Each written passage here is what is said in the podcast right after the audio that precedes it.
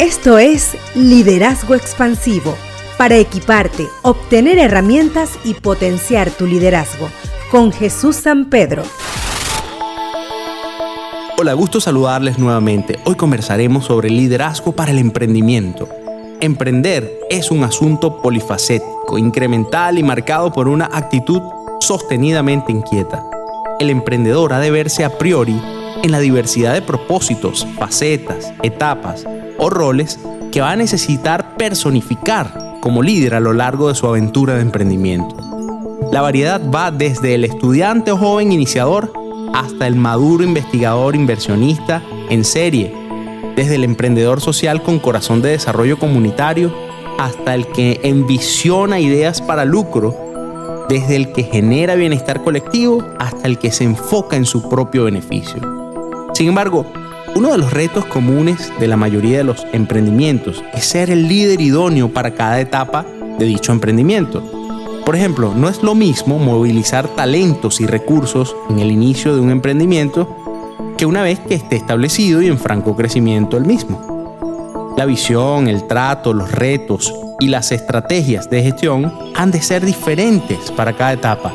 Es por eso que a continuación, tomando algunas ideas del autor John Bennett, se presentan cuatro formas de ver al emprendedor, según cuatro etapas que requieren particularidades en el ejercicio del liderazgo. En primer lugar, los nuevos emprendedores son aquellos que están en busca de la idea de negocio o que están involucrados en el plan de negocio alrededor de la idea. Podría verse como una etapa de acceso o entrada al mundo del emprendimiento.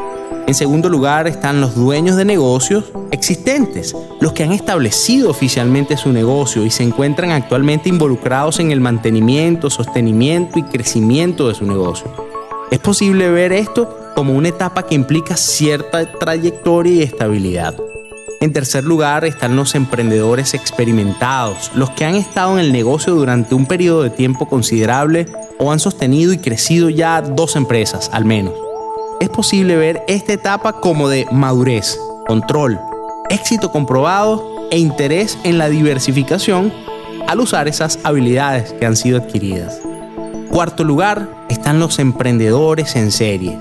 Son aquellos que han iniciado y sostenido tres o más empresas, ya han conocido los factores clave para iniciar, establecer y desarrollar en forma sostenible y exitosa diversas iniciativas. La escalabilidad es parte de la mentalidad reinante en esta etapa. ¿En qué etapa está usted?